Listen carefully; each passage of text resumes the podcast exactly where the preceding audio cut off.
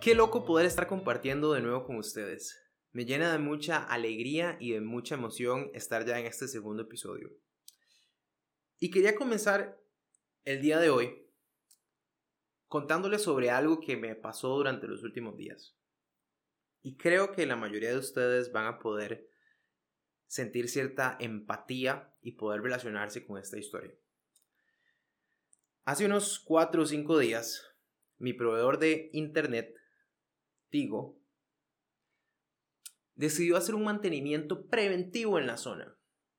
¿Y qué era este mantenimiento preventivo? Resulta que ellos iban a ir por todas las cajas del el barrio y revisando las conexiones de la red.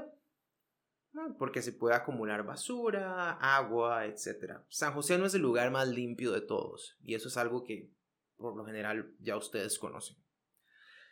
Resulta que durante este mantenimiento, que para mejorar la situación decidieron realizarlo en horas de oficina, llámese de 8 a 5, por alguna razón del universo que yo no logro comprender, la conexión que va desde la caja de red primaria hacia mi casa quedó mal configurada. Y a razón de eso, ustedes se pueden imaginar los problemas que yo he estado viviendo durante sus últimos días. No sé cuántas veces llamé a Tigo para pedir que nos ayudaran, que nos solucionaran el problema. No sé con cuántas personas diferentes hablamos. Y lo que les puedo decir es que luego de esa situación lo único que quedó en mí era un sentimiento de preocupación, de impotencia y de estrés. Porque no importara o no importaba cuánto tratara yo de arreglar esa situación, estaba completamente fuera de mi control.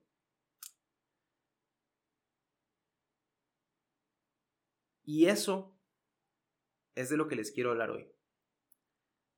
Quiero hablarles un poquito de control.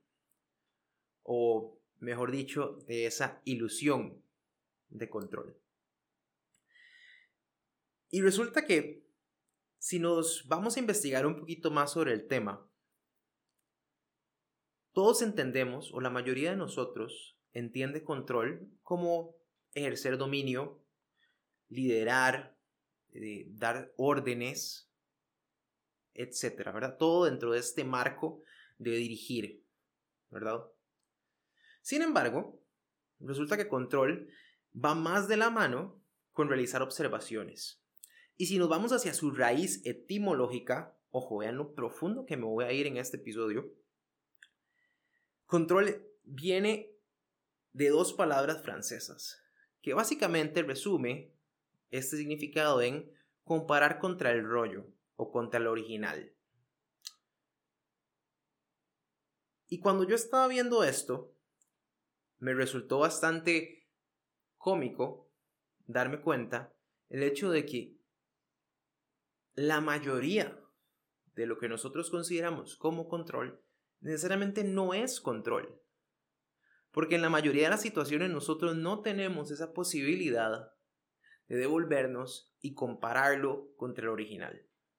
Porque muchas veces, para no decir todas, las circunstancias se van dando de tal forma que por X o Y variables se vuelven sumamente distintas una de la otra.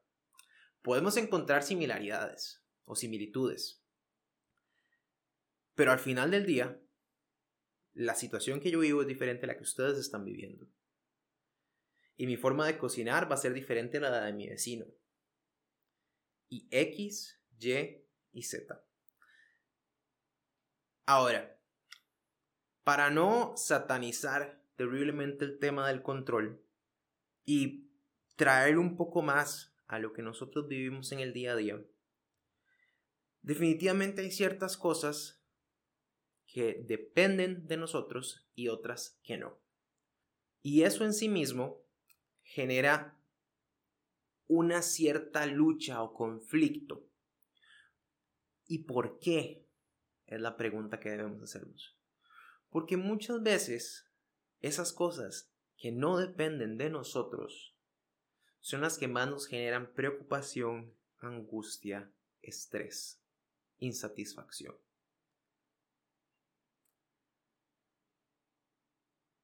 ¿Por qué? Y la respuesta es muy simple, porque tenemos esa pequeña ilusión de control, de que si yo hago esto, el resultado va a ser esto. Y en algunas cosas y en algunas situaciones puede ser que, que sea de esa forma. Pero en la mayoría de ellas no lo va a ser. Y hay un concepto que se llama círculo de Kobe o círculo de control que lo resume de una forma muy sencilla. Entonces, quiero que se imaginen lo que sería una dona. Es un objeto con una forma circular, entonces tenemos un círculo externo y en el centro hay un huequito, lo cual podríamos considerar otro círculo. Ese círculo interno son todas esas cosas que dependen de mí, de las cuales yo soy 100% responsable, que tengo control pleno y absoluto que yo me puedo devolver y ver para atrás y compararlo contra lo que he hecho en otras ocasiones.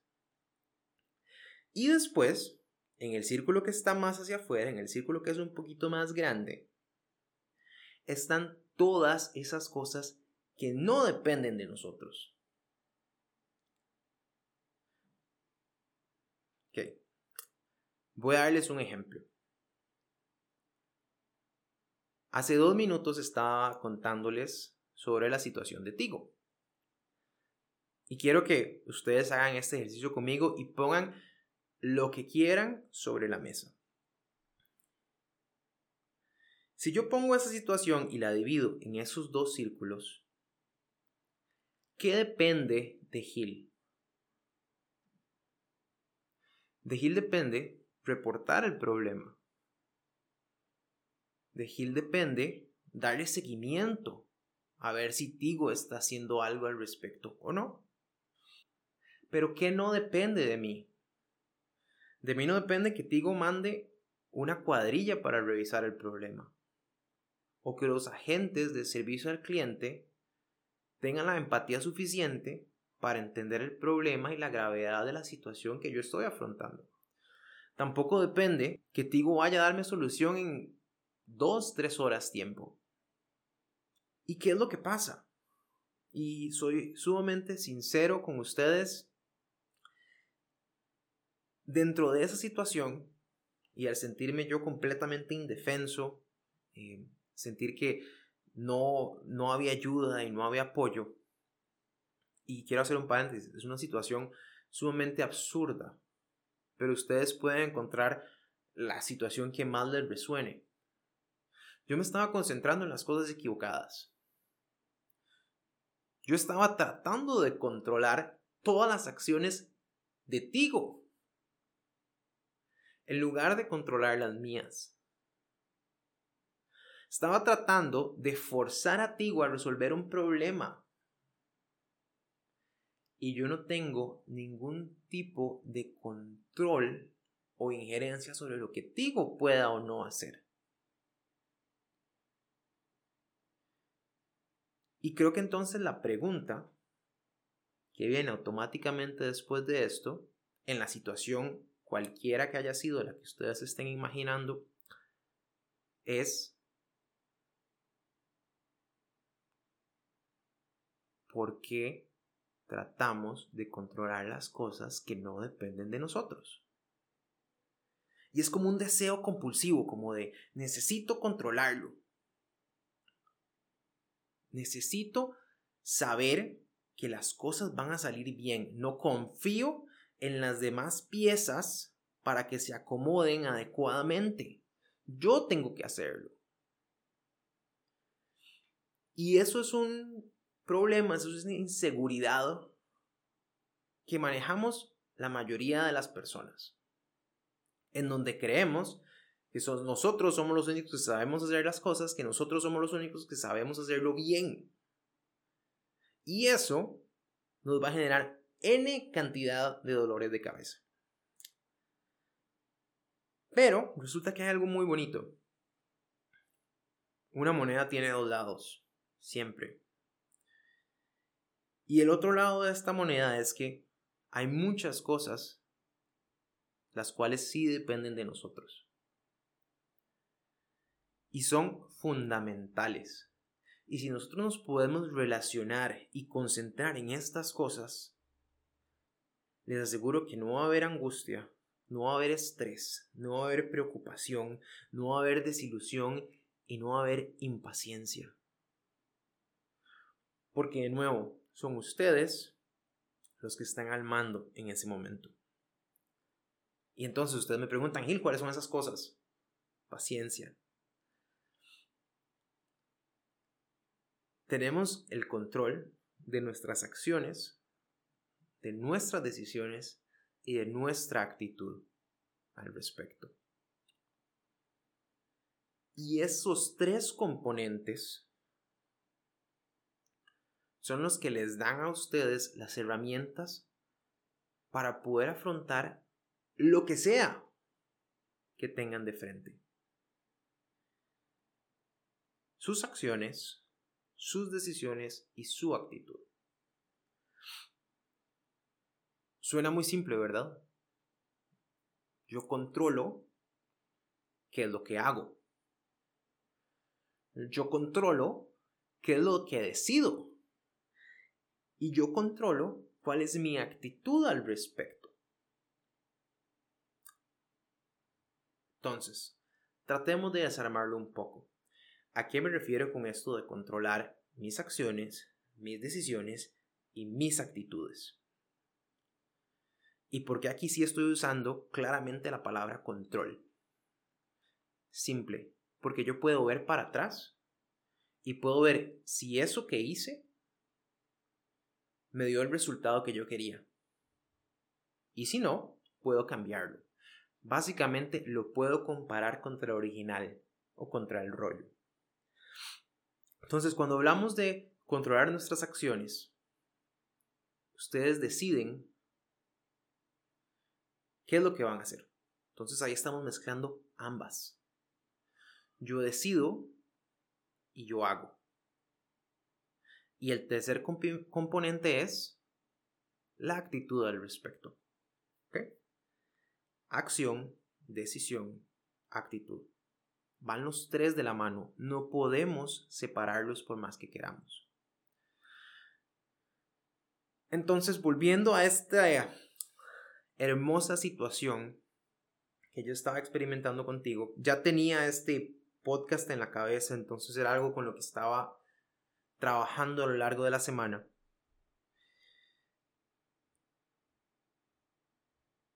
Pueden haber pasado unas 15 o 20 llamadas hasta llegar al momento en que tomé una pausa.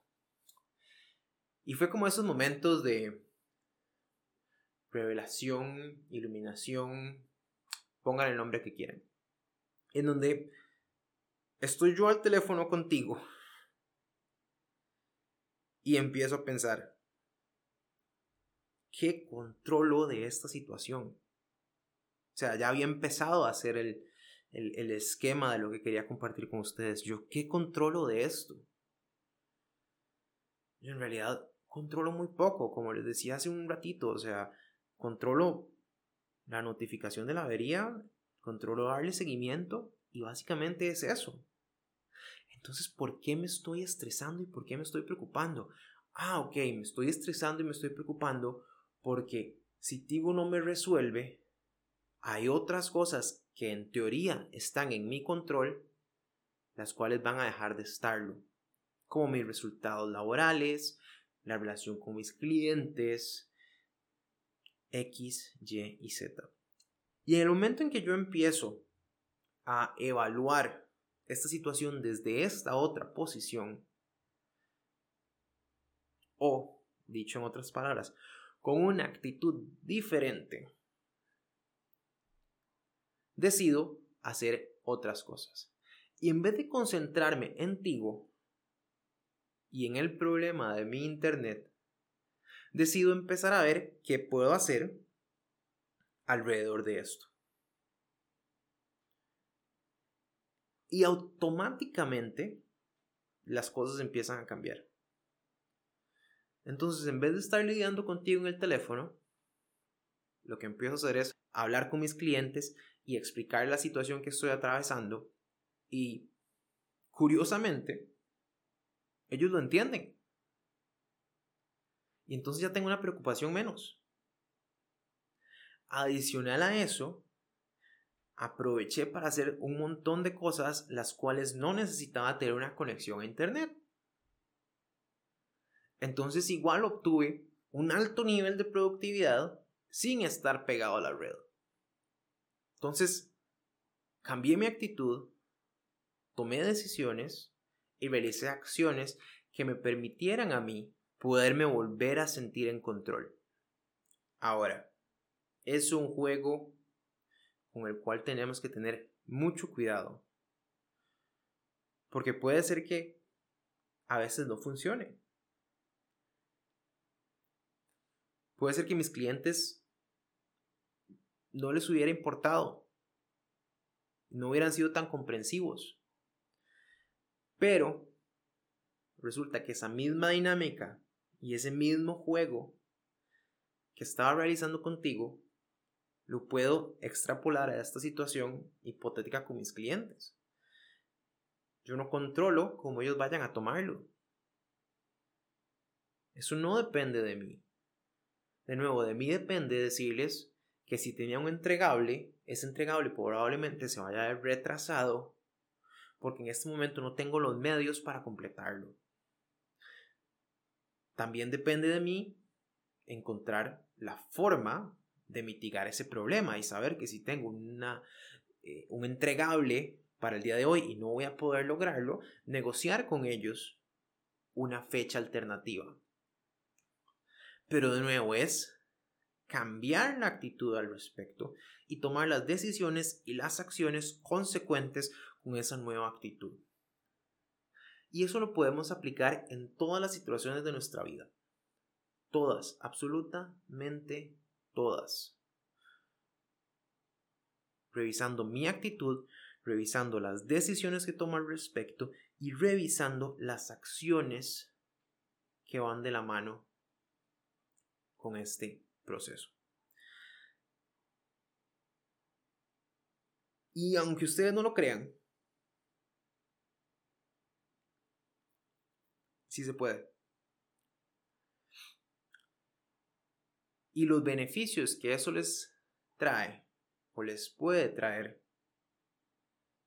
son innumerables.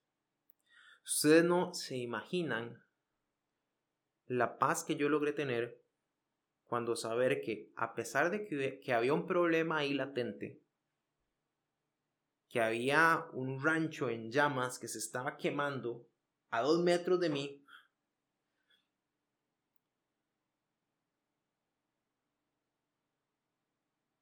había cosas que yo podía hacer.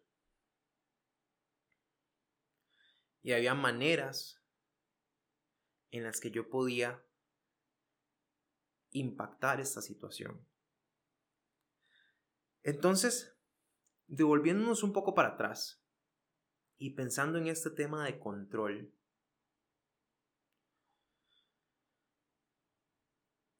mucho tiene que ver con aprender también a fluir en medio de estas situaciones y a no estar tan fijos, tan rígidos dentro de nuestro espacio. Si nosotros podemos fluir y adaptarnos, podemos encontrar estos pequeños momentos de lucidez donde como, una, como un destello o una estrella fugaz encontramos una salida y es simplemente cambiar la perspectiva. Devolver ese foco a ese círculo más pequeño, a esa parte central de la dona y pensar qué depende de mí. Y eso lo pueden hacer de nuevo en situaciones laborales, en su vida cotidiana, con sus parejas, con sus relaciones, con sus amistades, con lo que sea. No hay un ambiente o no hay una situación donde ustedes no puedan aplicar esto. El típico. Y las personas que viven con sus parejas perfectamente pueden relacionarse con eso. Ha sido un día largo. Tienen todavía pendientes en su agenda. Termina la cena y hay que lavar los platos. Y por cualquier razón del universo, su pareja en vez de lavar los platos, se levanta, se va al cuarto y empieza a hacer otras cosas. Entonces en ese momento ustedes tienen dos opciones sobre la mesa. Y quiero que sean sinceros y sinceras con ustedes. A ver cuál escogerían. La primera sería dejar los platos ahí como están, ir y enfrentar a su pareja y tener una discusión al respecto de por qué no está ayudando con los platos. Pueden ser los platos, puede ser la ropa sucia, puede ser tender la cama, puede ser barrer, puede ser sacar al perro. X. Situaciones de pareja hay millones. Todas las atravesamos y hay que aprender a lidiar con ellas. O perfectamente pueden decir, ok, yo voy a lavar los platos. No voy a perder dos o tres minutos haciéndolo. A mí me molesta que los platos estén sucios. Entonces, si yo hago eso, yo me voy a sentir bien. Entonces, en vez de ir y invertir el tiempo o gastar el tiempo discutiendo con su pareja por qué los platos están sucios y después de esa discusión tener que ir a lavar los platos con una peor actitud de la cual tenían al principio, ¿qué tal si primero atendemos los platos y después de eso podemos hacer una conversación con nuestra pareja? Ya los platos dejaron de ser un problema. Entonces nos podemos concentrar en tener tiempo de calidad con esa persona que está en la habitación. ¿No les parecería más lógico? Ahora, no estoy diciendo, no estoy diciendo que las relaciones de pareja no deban ser balanceadas y que hay responsabilidades que ambas partes deberían tener. Lo que estoy diciendo es que hay diferentes formas de abordar la situación y que muchas veces ese enojo, esa frustración, esa sensación de impotencia que tenemos se debe a esa pérdida de control, a esa ilusión que tenemos sobre las cosas. De nuevo, ¿qué pueden controlar? Lo que pueden controlar es mínimo. Mínimo. Pero lo que sí podemos controlar tiene una influencia y un impacto exponencial. Y quiero dejarles con una imagen que se me ha venido mucho a la cabeza pensando en todo este tema de control, de fluir, de adaptarnos, de qué está o no en, en mi círculo o qué está fuera de él. Y a veces tiendo a super simplificar las cosas y no creo que sea del todo malo porque a veces nos complicamos nosotros mismos y somos nuestros peores enemigos pero eso es tema para otro día. Y quiero que que hagan este ejercicio conmigo y que cierren sus ojos y que ya con sus ojos cerrados piensen en un vaso. Denle a ese vaso la forma que ustedes gusten. Puede ser alto, puede ser bajo, puede ser ancho, puede ser delgado, puede ser transparente, puede ser de colores. Eso no importa. Imagínense en ese vaso, su vaso. Y ahora imagínense que le meten un montón de hielos. Cubitos de hielo. Ahora, tienen su vaso, tienen los hielos. ¿Qué pasa? Y les pregunto,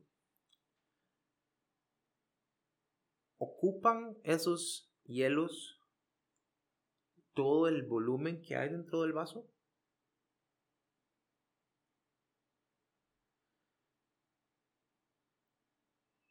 A ver, les doy chance para que piensen. Imagínenselo. Piensen en ese vaso y piensen en los hielos, en esos cubitos de hielo. La respuesta es no. Los hielos van a chocar con las paredes del vaso, van a haber espacios donde hay aire y no lo, y no lo llenan por completo. Pero ahora imagínense que dejaron esos mismos cubos de hielo dentro de ese mismo vaso y dejaron que pasaran 5 o 10 minutos. ¿Qué ha pasado con esos cubos? ¿Qué ha pasado con el espacio que había en medio de esos cubos? Ya no está. Tampoco están los cubos. ¿Qué hay ahora dentro del vaso? Hay agua. Resulta que estos cubos dejaron de ser cubos, fluyeron con la situación en la que estaban y se convirtieron en agua para llenar ese espacio que estaba vacío. Entonces imagínense eso y hagan ese ejercicio. Cada vez que están en una situación donde sientan o donde sienten que no tienen el control. Y piensen qué actitud tienen, qué decisiones pueden hacer y qué acciones pueden tomar. Así como adaptarse y fluir en medio de lo que sea que esté pasando.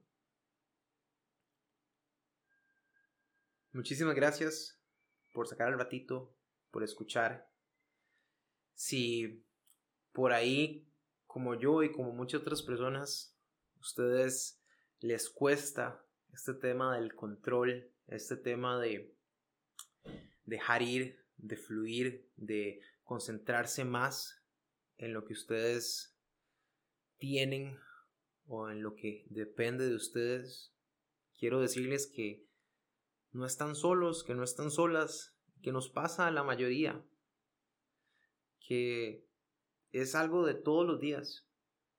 Y si tienen el ratito y no lo han escuchado, quiero recomendarles un TEDx que salió hace unos días por Elena Fava, que se llama El cáncer del que nadie muere, que trata justamente de todo esto que hemos hablado hoy. Ese tema del control, ese tema de dejar ir y ese tema de aprender a fluir en medio de todo, sin importar lo que sea que esté pasando. Muchísimas gracias por acompañarme. Si les gusta, hablemos, compártanlo y espero que nos estemos escuchando pronto. Un abrazo.